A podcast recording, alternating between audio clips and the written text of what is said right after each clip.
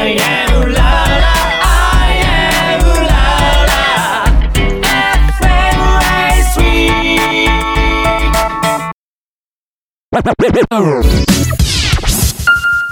レデュエルラジこんばんは、谷ひろこです。こんばんは、アマンダです。アマンダ。はい。アマンダです。はい。私ね、あの、気がついちゃったんですよ。あら、私の癖。あ去年からの宿題。そうヒロポンの壁。前回、はいね、第5週のエンディングで、うんうん私の癖を、あの、癖と書いて癖ですね。はい。次回発表しますと約束していたので、はい私ね、この2ヶ月間、はいはい自分の行動を自分で観察して、うんうん私の癖って何だろうっていうのをね、ずっと探してきたんですね。はいはいはい。で、あの、私って、自分で言うのもなんですけど、はい。結構普通の人でしょ？うん。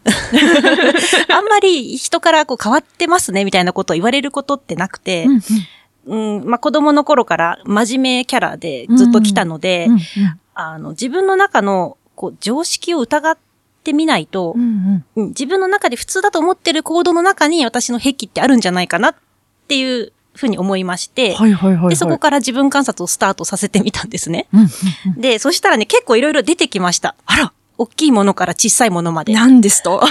大から小までね。はい。で、今日は、まあ、ラジオ的にうん面白そうかなというものを一つだけうんうん。選んで、まあ、それを壁発表させて。いただきたいと思います。結構ね、まあ、ノーマルなものからアブノーマルなものまであって、うんまあ、この壁はね、結構アブノーマル壁なんじゃないかなと自分では思ってるんですけど、ちょっとね、はいアマンダに最後壁判定お願いしたいなと思ってるんで、お願いいたします。よろしくお願いします。はい、よろしくお願いいたします。はい、じゃあね、発表しますよ。えー、私、第5週パーソナリティ、谷ひろ子の壁は、ダラダラダカダカダカダカ。トイレのドア、閉めたくない壁トイレのドアね、はい。開けてたいんです、私。あー、来た来た来た。これね、ちょっと新年一発目からこんなんでいいのかなって思ったんですけど、あの、風通しとかね、はいはい。開放感とか、はい私あのトイレのね、この閉鎖的な空間がすっごい嫌なんですよ。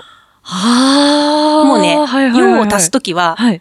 開放的にやりたい。あー、わかるなこれね。えわかる？えこれね。わかる本いや、これね、多分ね、全人類半分ぐらいが同意いただける嘘案件だと思いますよ。本いや、あのね、これ、まあ、すいません。やっぱりこう、何かをこう出すっていうのって、はい、そうそう。開そうなの。放と快楽が一致しているものなので、あのね、全人類が割と、これね、あの、ついついやっていることだとか、そうなの？多分ね、みんなやってるのかな？いや、意外と多いと思います。私ね、家のドアは基本的にああの開けっぱなしなんです。家でやるとき。なるほど、なるほど。で、公衆トイレも人気がなかったら実は開けてます。あーこれいるかな？これいるかな？これはさすがにいないと思う。でもね人がいなかったら私開けてやってるんです、実は。いやー、これはですね。これ結構変態じゃない？いやー大丈夫かな？ね、変態っていう風に世の中は見なすんですけど、もうね、今聞いてるね、大半8割ぐらいの人がね、あー、わかるって。やってる人いるかな？いや、いるんじゃないかな、これ。公衆トイレでやってる人いるかな？公衆トイレは割と、割とハードコアな感じはするんですけども、はい。ですが、多分ね、ご自宅で、あの、トイレの鍵かけない方とかって結構いらっしゃると思うんですよ。ういると思う。それはいそうな気がする。うんでね、公衆トイレで開ける時の心理って、うん誰か来たらどうしようっていうこのハラハラドキドキもね、これも意外とね、スリリングなね、癖なんです、私の。誰か来たらすぐ閉めなきゃみたいなね。ここもちょっとね、こう癖になっちゃってるとこがあって、やばいでしょ、これ。いや、でも最高ですね。あの、ヒロポンにそれが備わってるのがちょっとたまらないっていうね。ありがとうございます。素晴らしい兵器でございました。そんなね、私の癖はマンダ、判定お願いします。はい、これはですね、お行儀悪い癖というですね、ジャンルがございまして、お行儀が悪いんですが、その行儀悪さゆえにそのスリルを味わいたいというですね、これも立派な癖でございます。おめでとうございますあ。りがとうございます。というわけで今月の第5週ラジオとラジコ始まりますよ。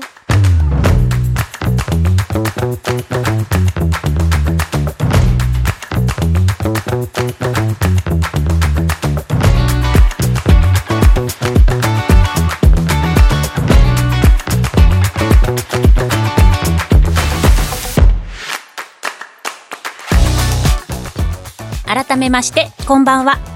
第5週担当パーソナリティの谷ひろ子です。アマンダです。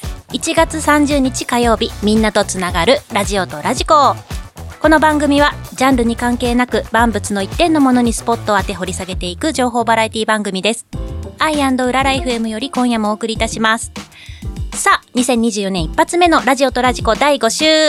スポットライトは旧星気学です。9つの星と書いて旧星。え気分とか気力の気に学問の学で気学。ですね、えー古代中国から伝わると言われている伝統的な占いの旧星気学。ゲストに、えー旧星気学占い師の朝倉真子先生をお迎えしてお話伺っていきます。真子先生、よろしくお願いします。お願いします。はい。そして週替わりでお届けするパーソナリティによるオリジナルコーナー第5週の今夜はご提案申し上げます。このコーナーでは当たり前の概念に一石を投じる発想転換型プレゼン提案コーナーになっております。はい。今夜もね、どんな内容が飛び出すやらということでですね、ちょっとドキドキなわけなんですけどね、秘訣が増えると私の心も折れるということなんですよね。はい。今日はゲストさんをお招きしてというね、はい。またちょっと新たなシチュエーションでやらせていただきます。はい。あの、ゲストさんもいらっしゃるということでね、楽しみですね、今夜ね。はい。よろしくお願いします。はい。よろしくお願いいたします。はい。旧世企画ということでですね、あの、全くちょっと私、あの、わからないと言いますか、あの、全然ちょっとよくわかってないもので、ちょっと素人ながらいろいろね、ご質問等もさせていただ聞いていければときましょうね。はい。思います。はい。まあ、一年のね、まだ1月ということで、まだ始まりの月ですね。皆様にもね、何か大いな学びがあるのではないかということをですね、ちょっと、はい、そんな感じでですね、ぜひお届けしたいかなと思っております。それでは1時間最後までお付き合いください。みんなとつながるラジオとラジコ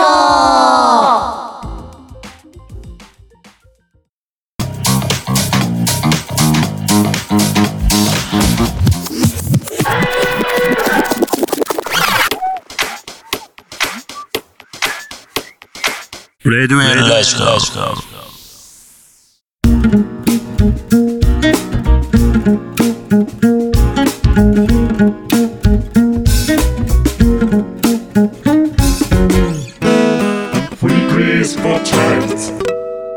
週のスポットライト今週のスポットライトは、旧世気学です。ゲストに旧世気学占い師の朝倉真子先生をお迎えしております。改めましてよろしくお願いします。お願いいたします。イエーイ先生、ひ自己紹介一言お願いします。はいえー、旧世紀学の鑑定や講座、えー生命鑑定などね、しております。朝倉真子です。どうぞよろしくお願いいたします。はい。早速なんですけれども、さっきね、オープニングでアマンダからも旧世紀学って何ぞやみたいな話があったんですが、先生、これどういうものかっていうのをちょっと簡単にですね、概要を聞かせてもらえますでしょうか？はい。えー旧世紀学は中国から発祥しました。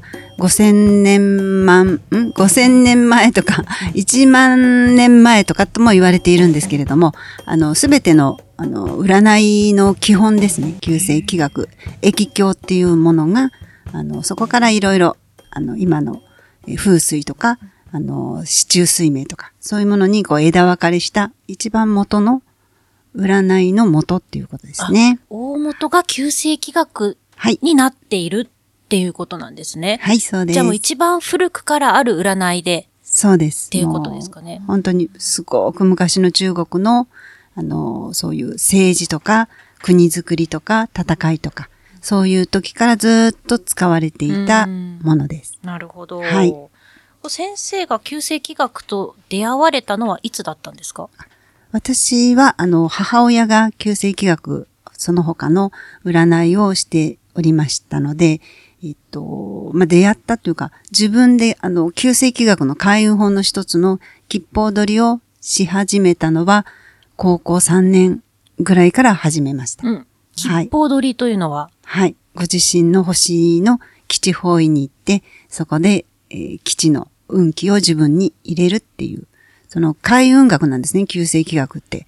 その運勢とか運命とかっていうものを、もっと自分の、えー希望するように、す自分の人生を変えていくっていうことの、えー行動学として、吉報取りをお勧めしています。行動学として。あはいじゃあ、占って旧世紀学的に今日はじゃあ西に行くといいよとか、うんうんうん東に行くといいよっはい。て出たら、そうです。実際にじゃあそこに行く。はい。その方位に行く。はい。はい。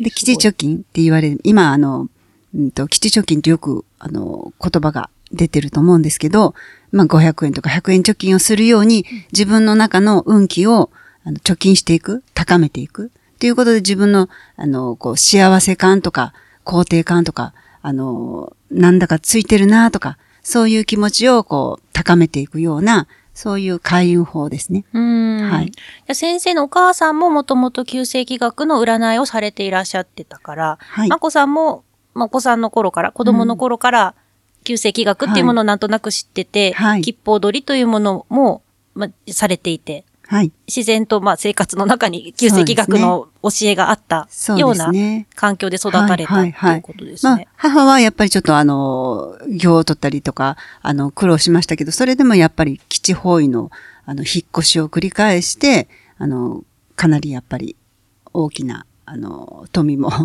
得得ましたので私は、あの、出かけるところは基地方位で、就職とか、あの、海外旅行とか、そういうのも全部基地方位でずっとやってきました。うん。だから、まあ、聞いたことはありますよね。そういう考え方があるみたいなね。そう、いいい方位と、はい。あまり良くない方位があるっていうのは、まあ、風水なのかな。そうですね。ん旧世紀学風水なんです。そこまで、あの、あがき、はい。風水も入れてます。うん。はい。今ね、アマンダ、鬼門っていう。そうですね。うんうんうん鬼の門と書いて鬼門とかっていうね、うんうんうんこっちの方角は良くないみたいな、ね、あーはいはいはいはい話あれも元は、あの、気の門なんですね。きあの、気持ちの気の門。あなので、うんうんあの、すごく逆にあの、パワースポットなんですよ。はえ、い。鬼門は？はい。そこをきれいにしないと鬼の門になっちゃうよってことなんですけど。なのでそこをず、あの、うちの中の、あの、東北、北東から南西のところを常にきれいにしておくとそこがパワースポットになるんですね。うーん。なので結構あの、犬とか、あの、猫とか飼っている方は、そこがすごく落ち着くよとか、あの、そこで意外と。猫がゴロゴロしてる場所が実ははいはい、はい、着物ラインだったりしますけど、はいはい。道端でね、結構猫が ね、寝てたりするけど、あれにも意味があるよっていうふうにおっしゃる方もいますよね。うんうん。うん。なるほど。はい。あの、さっきお話の中で引っ越しされはい。て大きな富を得たみたいなエピソードも、あの、あったと思うんですけど、まこさん自身が旧世紀学を、まあ、実践されたことで、うんうんうん。他にこう、いい影響というか、どんない。いことがあったんですか？えっと、自分の星って生まれて星って、あの、たくさんいろんな星を持って生まれてきてるんですね。皆さん、どの方も。その星のことを理解すると、自分がどういう人なのかっていうのが、すごくよくわかるんですよ。うん。そして、あの、自分のことがすごくよくわかるようになると、自分の悪いところも、あ、この星持ってるからこういう考え方しちゃうんだなとか、この星持ってるんだからもっとこういう風にすると、もっと、あの、発展していくんだなとか、そういうことが分かってくると、自分の肯定感がこう高まるんですよね。うんなので自分のことが、あの、好きっていうか、大事っていうか、可愛いっていうか、そういうふうな気持ちになってくると、あの、やっぱりあの、自己肯定感も上がるし、えっと、その周りの人たちも、またその、いい影響を与えてくれるような人が寄ってきてくれるっていうか、そういうのはすごく実感してます。うん。うん。生まれた星とおっしゃいましたけど、自分の生年月日からうん。導き出されるものが旧世紀学うんうんの、うん。まあ、占いの結果っていうことですね。はい。なんか生まれた生年月日っていうのには意味があるんだよ、うん。みたいなそういうことなんですか？その人が持ってる、もう生まれた時から持ってる最大吉報っていう、そういう星も持っていて、その最大吉報のことをすると、最短に幸せになれるよとか、あ案外それができなかったりするんですよ。例えば一泊の星を持っていたら、優しくとか思いやりとか、あの、こう、横の関係をつながりとか、ご縁とかを大事にする星っていうのは一泊なんですけど、その一泊を持っているから、その一泊のことすればいいんですけど、案外、あの、ひ人をあんまり好きじゃないとか、あの、人の中にあんまり行くのが好きじゃないとか、うちの中にいる一人でなんかしてるのが好きとか、あんまりこうご縁を広げないような行動をしてたりするんですよ。なので、自分がせっかく持ってる星のことを理解すると、そうじゃなくて、表に出て人に寄り添うとか、人の話をよく聞くとか、そういうことも大事なんだなっていうのが分かったりしますので、自分の星、あの、たくさん持ってる自分の星を理解するっていうのが旧世紀学、9つの星を、の何かしらをたくさん持って生まれてきているので、それを学んで大事にしましょうっていうことですね。うん。うんアマンダどうですか？旧世紀学。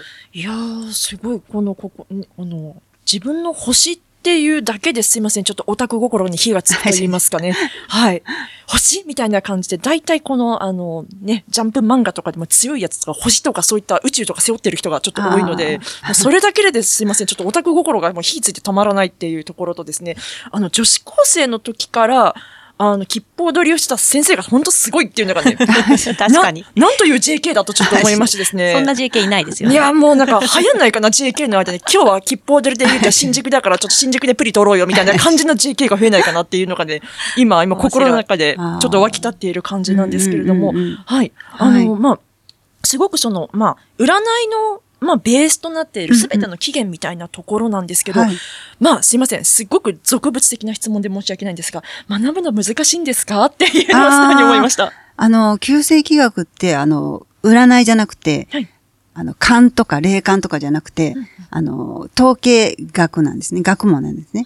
なので、あの、晩、晩が一年の晩っていうのが、真ん中に何の星が来るよっていうので、その一年の星っていうのが、もう、あの、この地球上のいろんなことが、政治でも経済でも、な、何でもその晩の上に乗乗っているので、その晩を読み解けば、誰でも、あの、運勢を占えるし、相手のことも占えるし、自分のこともわかるっていうので、その晩を、見方を学ぶんですね。はい。なので、そんなにあの、恐ろしく難しいとか、あの、もうわかんなくて途中でやめますっていう方はいらっしゃらないですね。はい。うんいや、んなんかその、ね、まだ10代中盤とか後半ぐらいで、まあそれをこう、読んで生活に活かしていたっていう、それがもう何ですかね、はいお母様からのそのね、ご家庭のバックグラウンドからしても、一つね、もう、なんて言うんでしょうね。まあ、お家柄と言いますか。はい。そのセンスが十二分にマコさんにあったんだなっていうのがね、非常に、あはい、あの、素晴らしいなというかね、うん。あの、血は争えないのかなっていうところも含めて素晴らしいなと思いました。はありがとうございます。はい。はい。あの、先ほどの話の中で、うんうん。まこさんが、旧世紀学を知ったことで自己肯定感が上がったとか、嫌いだった自分が好きになれるようになったっていうお話あったと思うんですけど、ちょっとこう、まあ、もつ、具体的に伺いたいなと思っていて、まこさん自身が、はい。例えば前はこうだったけど、旧世紀学学んでこうなれたみたいな、ちょっとこううんうんうん変化ですかね、ビフォーアフターみたいなのがもしあれば、ちょっと知りたいなと思ったんですけど、はいそのあたりいかはいがですか、はいはい。あの、私、あの、5本命で、あの、真ん中にいる星なんですよ。なので、世界の中心、自分が中心に世界回ってるって思いがちな星なんですね。うんでも、私実際にそう思ってずっと過ごしてきたんですよ。なので、世の中に自分に、あの、災いを起こす人はいないっていうか、みんないい人みたいな。うん自自分がだから中心だからね、そういうふうに思えたんだと思うんですけど、そう、そういう星ってことですか、はい。一泊？五、五、あ五土星なんですね。合土星。はいはいはい。なので、それをあまりにも出しすぎると、すべての星っていいところと、まだやっぱり人間だから裏目、陰と陽があるじゃないですか。はい。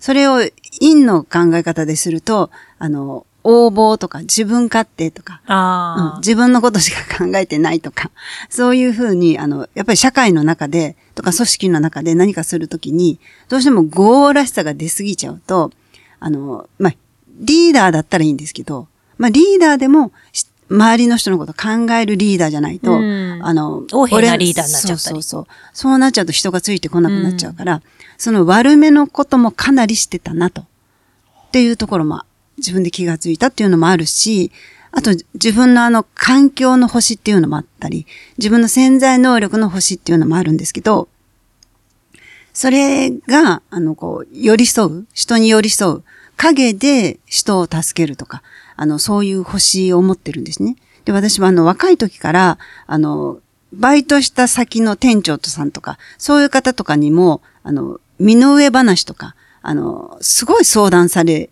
てきたんですよ。ずーっと若い時から、子供、まあ、だから高校生ぐらいからね。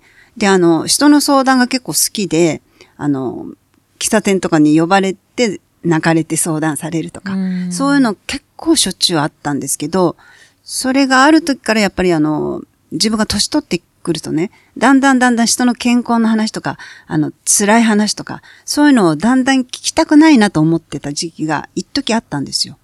あの、不幸な話ってあんまり聞きたくないな。自分が全部マイナスを体に入れちゃうんじゃないかなと思ってて、ちょっとすごくその、えっと、嫌だなと思ってた時期があるんですけど、もう一回自分の星を見直した時に、なんでその星を持ってるのにそういう気持ちになるかと。うんそれやっぱりマイナスなんですよね。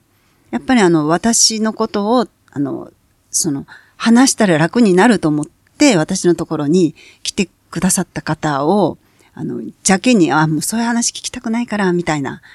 それはやっぱり自分の星に反してるなっていうのを分かって、そこから自分の星通りにやってみようと思ったら、この旧世紀学でやっぱり人が集まってくるとか、あの、鑑定が増えるとか、あの、そういうことにつながってったかなと思います。なるほど、はいなんか自分の星のことを知りたくなりますね、アマンダ。なりますね。ねえなんか潜在の星っていうね、ものもあるっていうところで、本当それをね、知ることで皆さん発揮できる人もね、うんきっといるだろうし。そう、うん今うまくいってないなっていう方も、もしかしたらね、旧世紀学ちょっと見たら何かヒントが見つかるかもしれないですしね。うんそうですよ。そうですね。はい、ありがとうございます。ははいい、それでは後半は、えー私、谷弘子とアマンダの特性を旧世紀学から読み解いていただきたいと思います。では、ここで一曲いきましょう。はい。イーグルスでホテルカリフォルニアです。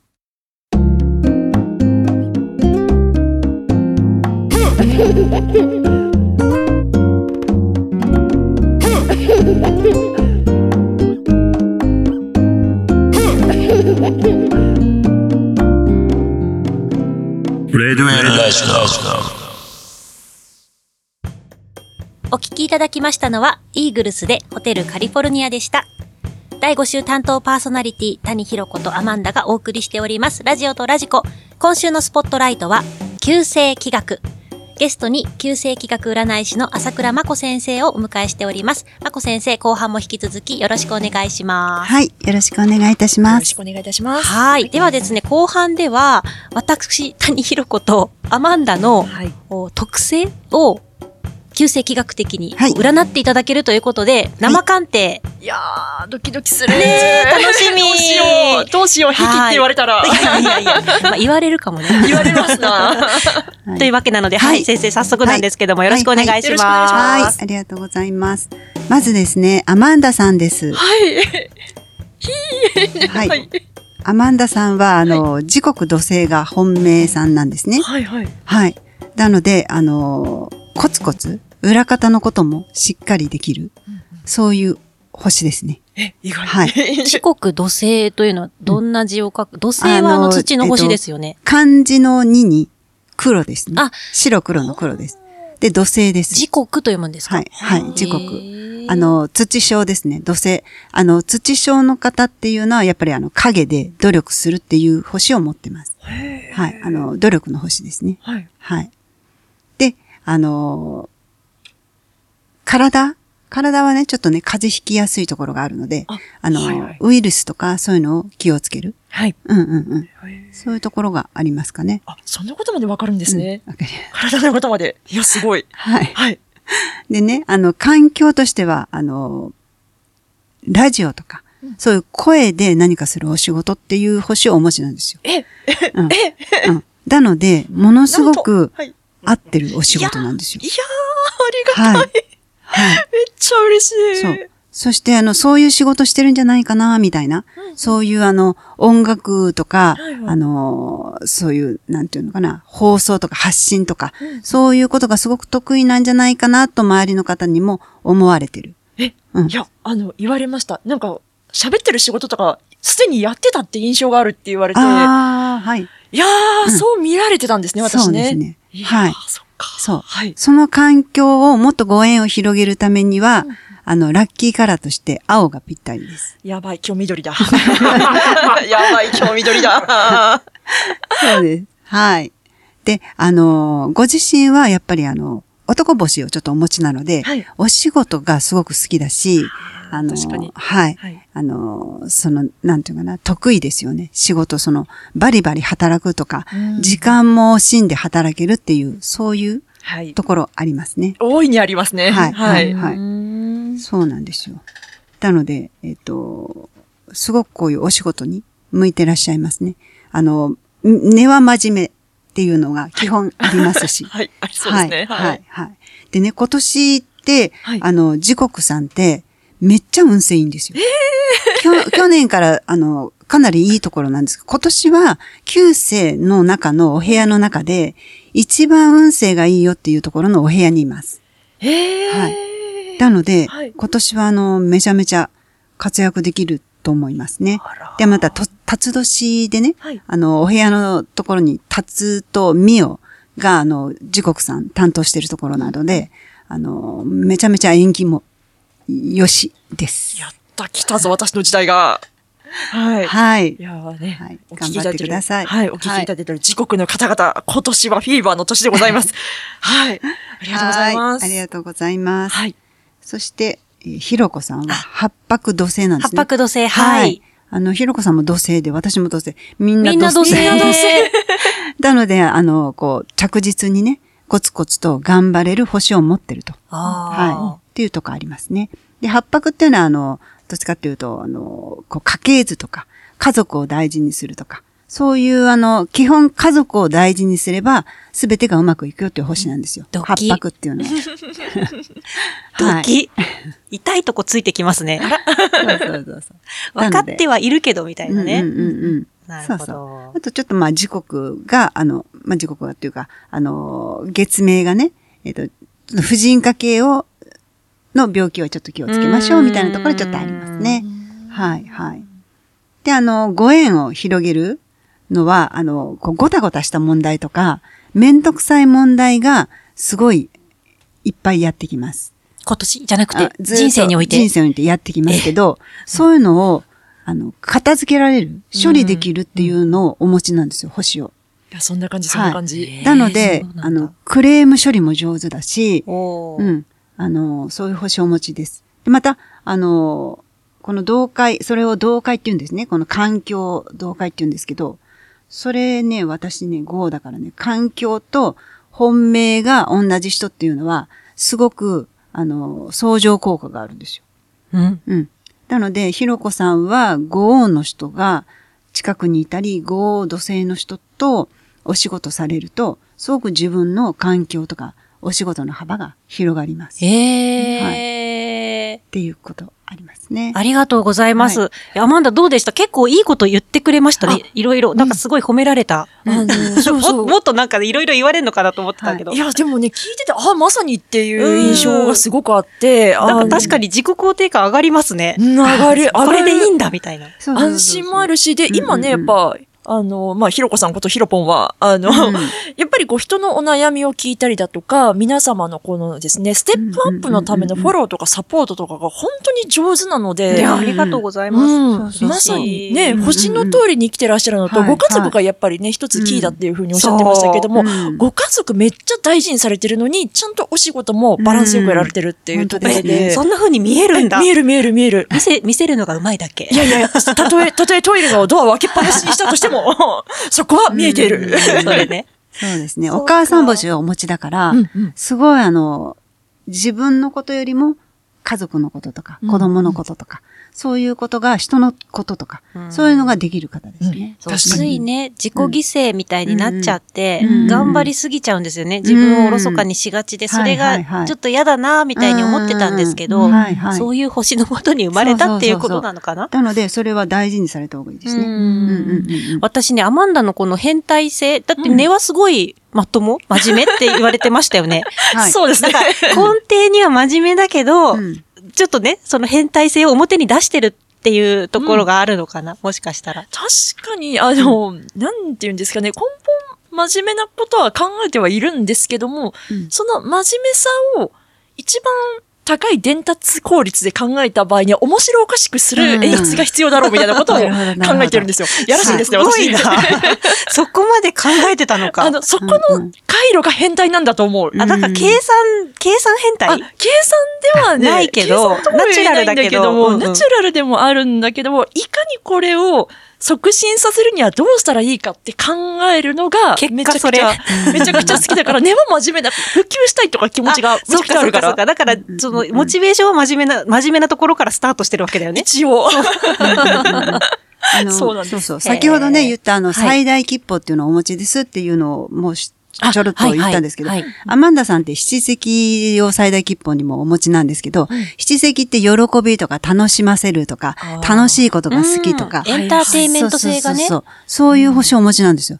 なので、あの、それができるっていうのは、すごい最大切符を活かしてるってことですよね。ああ、そうなんだ。うんうんうんああ、よかった。はそう、あのね、アマンダはこのラジオとラジコうんもう、ん。すごくとにかく面白くしたいっていう熱意がすごくて私もね、その熱意にこう動かされるところがあってうんうんうんうん、ああ、なんかこうあるべきだよな、みたいなね、すごくそのあり方に学ばされたんですよね。あ。りがとうございます。そのね、楽しませたいとか、みんなを喜ばせたいみたいな気持ち、うんそれをね、本当純粋にピュアにう、んあの、素敵だなと思いました。ありがとうございます。なんかもうね、なんかね、1月ね、今年初めてこんないい放送になってしまっても本当だね。もうこのまま今年終わってもいいぐらいの 放一送にな年頑ってしまった。張ろうみたいなね、気持ちになりますよねいや、。本当ですね。やっぱり本当にね、皆さんもね、聞いていただいてるいただいている皆様にも伝わったと,、と思うのですが、この気持ちの上がりを、自分を知るっていうね。楽しい。ね、すごくなんか安堵感もあるし、自信もつきますね、うんああ。そうですよね。これははい、やばい。はい、はい。あれ、まこさん、私の2024年の運勢、はい。はい。今年はね、あの、お部屋としてはちょっとね、北の寒いところに入ってる去年がこう一番ピーク上がっているところなんですけど、でもね、そこにね、産後がね、光が当たってるんですよね。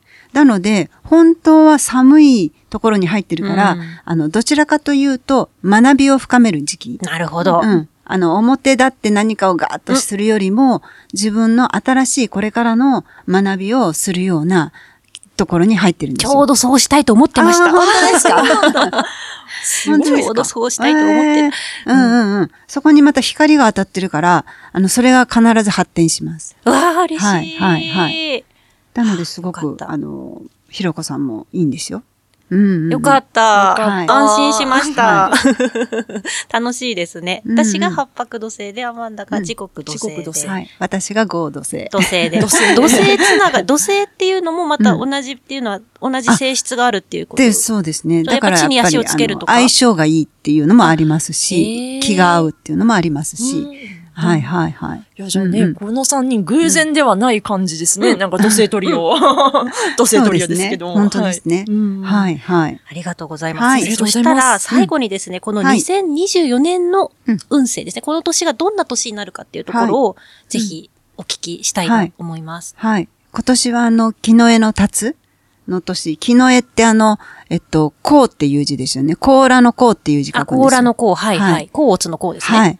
なので、あの、一本長くなってるじゃないですか。はい甲という字の下のとこですね。はいはい。なので、やっと今までの時代から、やっとちょっと目が、この硬い甲羅からやっと目が出て、あ、の、こう先に進もうと、こう頑張っていくような、あの、天の木がね、あの、木の絵なんですよ。うん。で、地の木って言われるのが、あの、辰なんですよ。辰年。で、辰っていうのはこう、伸びるっていうところ、あの、担当してるんですけど、どっちかっていうと、今年の辰は、下り流の辰なんですね。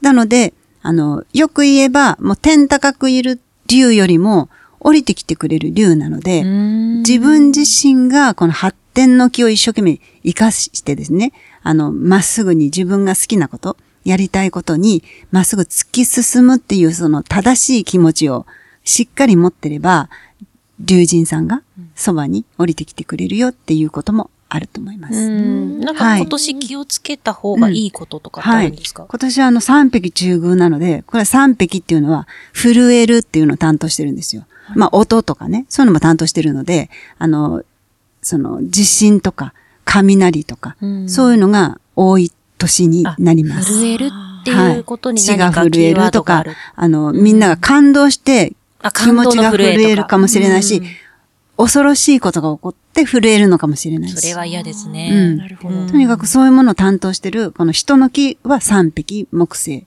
が担当してるんですね。うんなので三匹の勝利だったらこの音とか音楽とか、その若い人とか若い男の子とか、そういうものに着目、注目されるよとか、あの、とにかく進んでいこうと。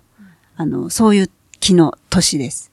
うん。うん。じっとしてるとか、考えてるとか、あの、あんまりいろんなことを、あの、進めないとかって思ってる場合じゃなくて、もう着地点を自分で考えて、そこに向かって、とにかく動く年。で、すごくその時代の流れとか、あの、この IT とか、いろんなこと、まあ、政治もどんどん、あの、いろんなところでね、政権交代もあるので、あの、いろんなことが変わって、新しいことが生まれてくる年なんですよ。なので乗り遅れないように、あの、どんどんどんどん進んで、新しい情報もどんどんどんどん入れて、発展していこうと、自分自身が。うんうん。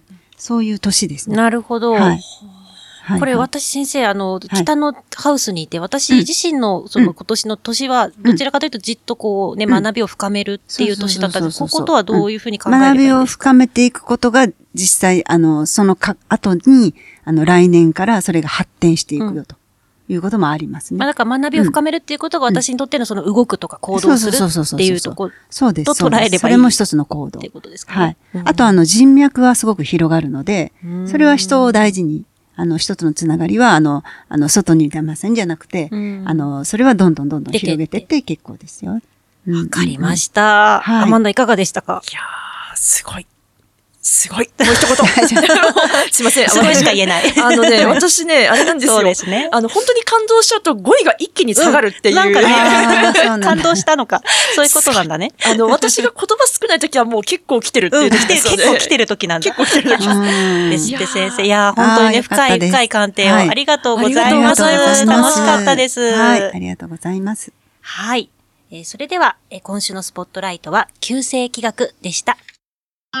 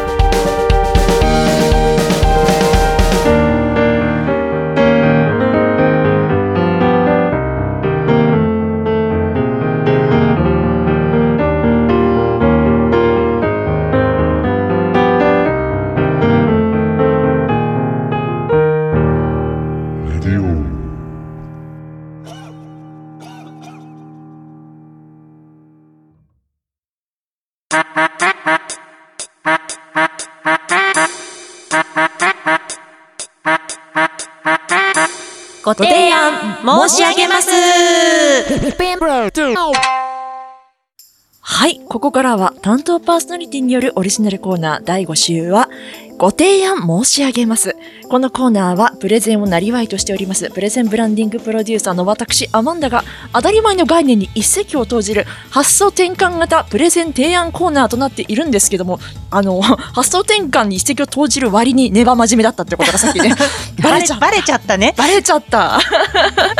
バレちゃったけども、はい。今回もやらせていただきます。ご提案ですね。準備しておりますので、はい。持ってまいりました。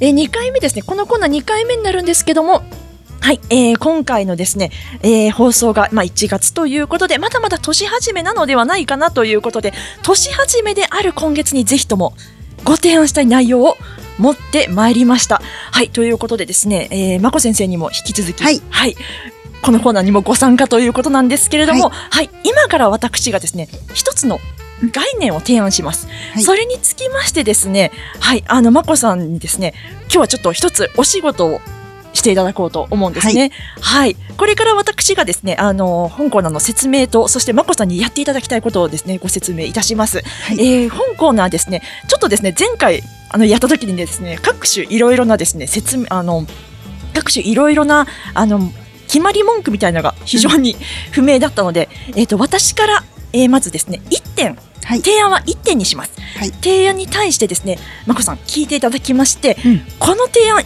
いな、好意的だなと思ったら、お受けしますと言ってください。はい。はい。で、この提案微妙だな、みたいなものがありましたら、間髪入れずに否決いたしますと。はい。はい。ご判定ください。はい。はい。ということでですね、まあ、暦をね、あの、見られているまこさんをお隣に、お隣に、はい、あの、お隣にね、そのまこさんを感じながらご提案するという超ドキドキなわけなんですけれども、本日のご提案はこちら。暦業界にバレンタインの日程変更をご提案申し上げます。はい。はい。というわけで、何なんだと。なんだこれはという話なんですが、はい。えー、こちらですね、ちょっと、暦業界よと。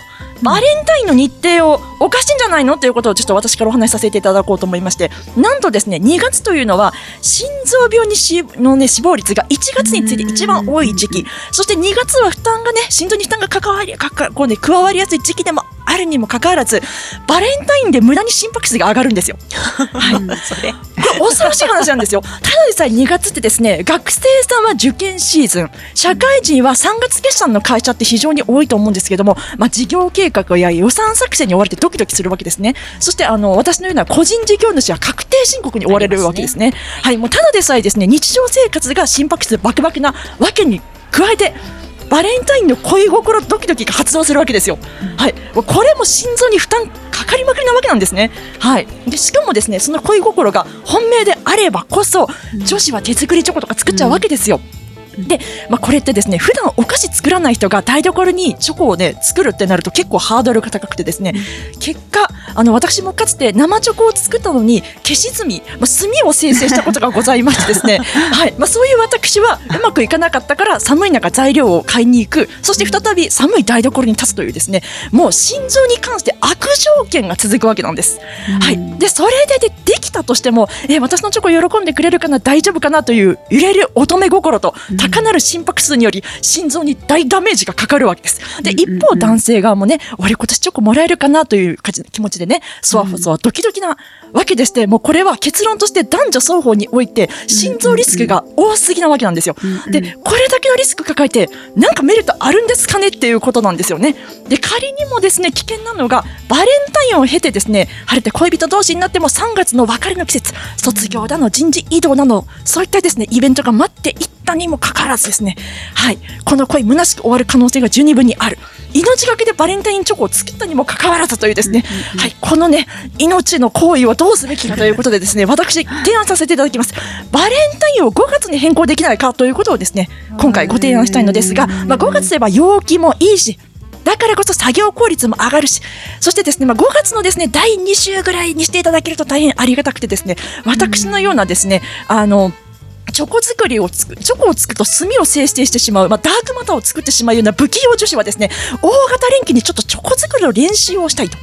そういったちょっと願望などもありまして、はい、あったかいから、まあ失敗しても買いに行くのも苦じゃないしっていうところも含めまして、まああの、チョコ実際渡すときは保冷剤などもセットにして気が利く女子を演出して本命に渡したいというところと、はい、まあ5月ってまだ出会いたてでもありますから、あんまりそういった恋愛感情湧かないんじゃないのっていうふうに思われがちなんですけども、まあ出会いたてド直球バレンタインっていうね、5月バレンタインっていうのもありかと思いますし、そしてですね、まあまあ、高校生ぐらいでしたらね、はい、2年生の、まあ、クラス替えなんかで本命ができまして、3年生の5月にその思いがですね、本当に私この人好きかなどうかなっていうのを1年越しぐらいにちゃんと検証していただいて、5月のね、大型連休に、よし、あの彼に告白するぞっていうことでですね、大型連休をチョコ作りに当てていただければと思うのですが、はい。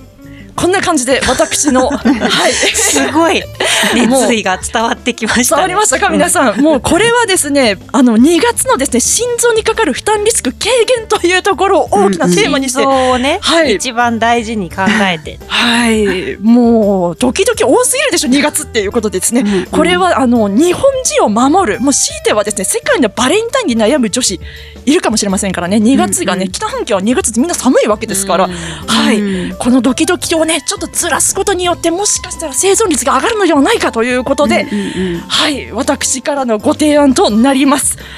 ということで、まこさん、いきなり、こんななんか重いジャッジをしなくてはならないということなんですが、本提案はお受けしますか？可決しますか？どちらでしょう？お受けいたします。お受けしちゃった。嘘。ありがとうございます、よ嬉しい。かったね、はい。アマンダ。よかった、5はい。月いいと思います。えはい。よかった。うん。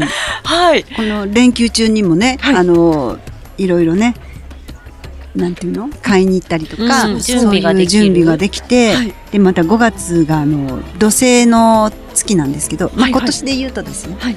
あの、土星ってあの、甘み担当なので、あら。そういう、ううん。ん、甘いところを担当してる月っていうのもいいですし、あの、やっぱり14日っていいじゃないですか。なんかはいはい14日っていいですよね。いいですよね。なので、5月14日っていうのもいいと思いますよ。よ。かった。ちょっとね、5月だったらやっぱ14日の系譜はね、うんあのいきなりこれが28とかになるとみんな混乱すると思うので、まあ14日ぐらいは揃えておこうよっていうのはうん私も配慮だと思うのはいで、はい、はいはい。甘い、甘い月だそうです。うん。はい。そうなんですね。はいまあ今年に限ってはっていうことですけども、うんうんううん。ん。暦業界どそうれかなでも、うん、OK。まあでも確かにうん。なんでバレンタインって2月なんだろうみたいなのはうんある、ありますからね。必ずしもね、うん2月じゃなくてもいいのかなそうですよね。一応ですね、聞くところによると2月はまあチョコが溶けづらいだとか、まあチョコレートが美味しくなる時期ということうんで、そうか、そうか。はい。まあ、チョコとバレンタインの密接性にもしかしたら何かあるのかもしれないんですけど、うん。まあ、ちょっと溶けちゃったチョコを渡して、なんか、ええへっていう女子もまた良きかなと私は思いますがそね。こから恋が芽生えたりねうんするかもしれない。そうですねうん。その、なんかこのね、そこに配慮のあるなしがまた女子の可愛いとこだったりもするのかなと思って、ちょっと個人的も意見ポイントが。そうですよね。はい。いや、でも、まこさんにそう言っていただけて、うんああ、もう全力プレゼン、安全、もう安心しました。はい。はい。ありがとうございます。ありがとうございます。はい。そして皆様、えっ、と、この業界にこの、なんか提案を、面白い提案をしてくれないかみたいなものがありましたら、はい。えー、私にですね、この業界に何か一石を投じてくれというですね、はい。プレゼン要望ございましたら、ぜひぜひ、えー募集しておりますので、どうぞよろしくお願いいたします。はい。それではバレンタインのお話と参りましたので、この曲で、えー締めていきましょう。国さゆりでバレンタインキッス。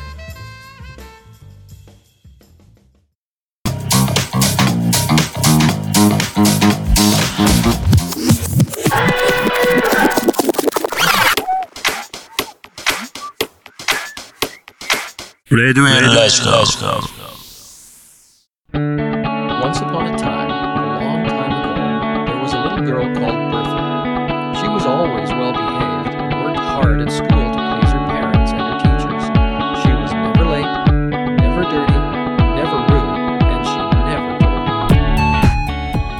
アイうらら FM よりお送りしてまいりました、ラジオとラジコ。ここで番組からのお知らせです。ラジオとラジコ公式サイトでは過去の放送をいつでもお聞きいただけるアーカイブがございます。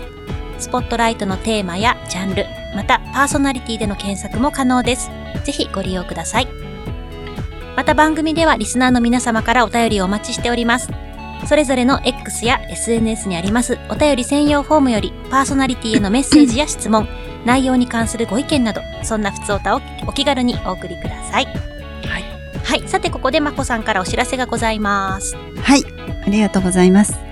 えっ、とですね、あの、Facebook ライブをやってるんですけれども、それであの、切符踊りをされてる方に、今月はどうでしたかと、その内容とか、あの、こんなことありましたよっていうのをお聞きしてる。それが1月13日の土曜日の8時から Facebook でライブをいたします。あとあの、1月15日の月曜日、3回目になるんですけれども、11時から春財布セミナーですね。春に買うお財布は金運が上がるよっていうセミナーをさせていただきます。あの、Facebook ですけどごめんなさい、マコの部屋っていうのを、あの、やっておりまして、そちらでゲストをお呼びして、その方の運勢とか、その方の特性を占わせていただくっていうのを、今月も、あ1月ですね。はい、させていただきます。よろしくお願いいたします。はい。ぜひ、えー見ていただければと思います。アマンダ、お知らせ何かありますか？はい、えー、そうですね。先ほどのコーナーでも、あの、お話しさせていただいたように、この業界に何か提案をしてくれということがありましたら、ぜひぜひ、はい、えー、えー皆様、えー募集したいと思いますので、どうぞよろしくお願いいたしますよろし。くお願いします。はい。というわけで、もう先ほどの、先ほどの提案でもう生も子も尽きたままでございますけども、ふらふらって感じでございますが、はい。ありがとうございました。はい、えー今日はゲストに朝倉真子先生をお迎えしてまいりました。えー先生、今日はいかがでしたか？はい、とっっても楽しかったです。い。やー私もね楽しかったですよ。アマンダどうでした？自分の運勢とかね特性とか占ってもらいましたけれども。いや、なんか、あれですね、最初聞く前はすごくドキドキするんですけど、多分ね、聞いてみて自分にこう刺さらない方っていないと思うんですよ。みんな持っていて自覚していることなので、改めてね、あの、まこ先生に言語化していただきますと、すっごい安堵感があるんですよ。安心感がありますね。ねありますあります。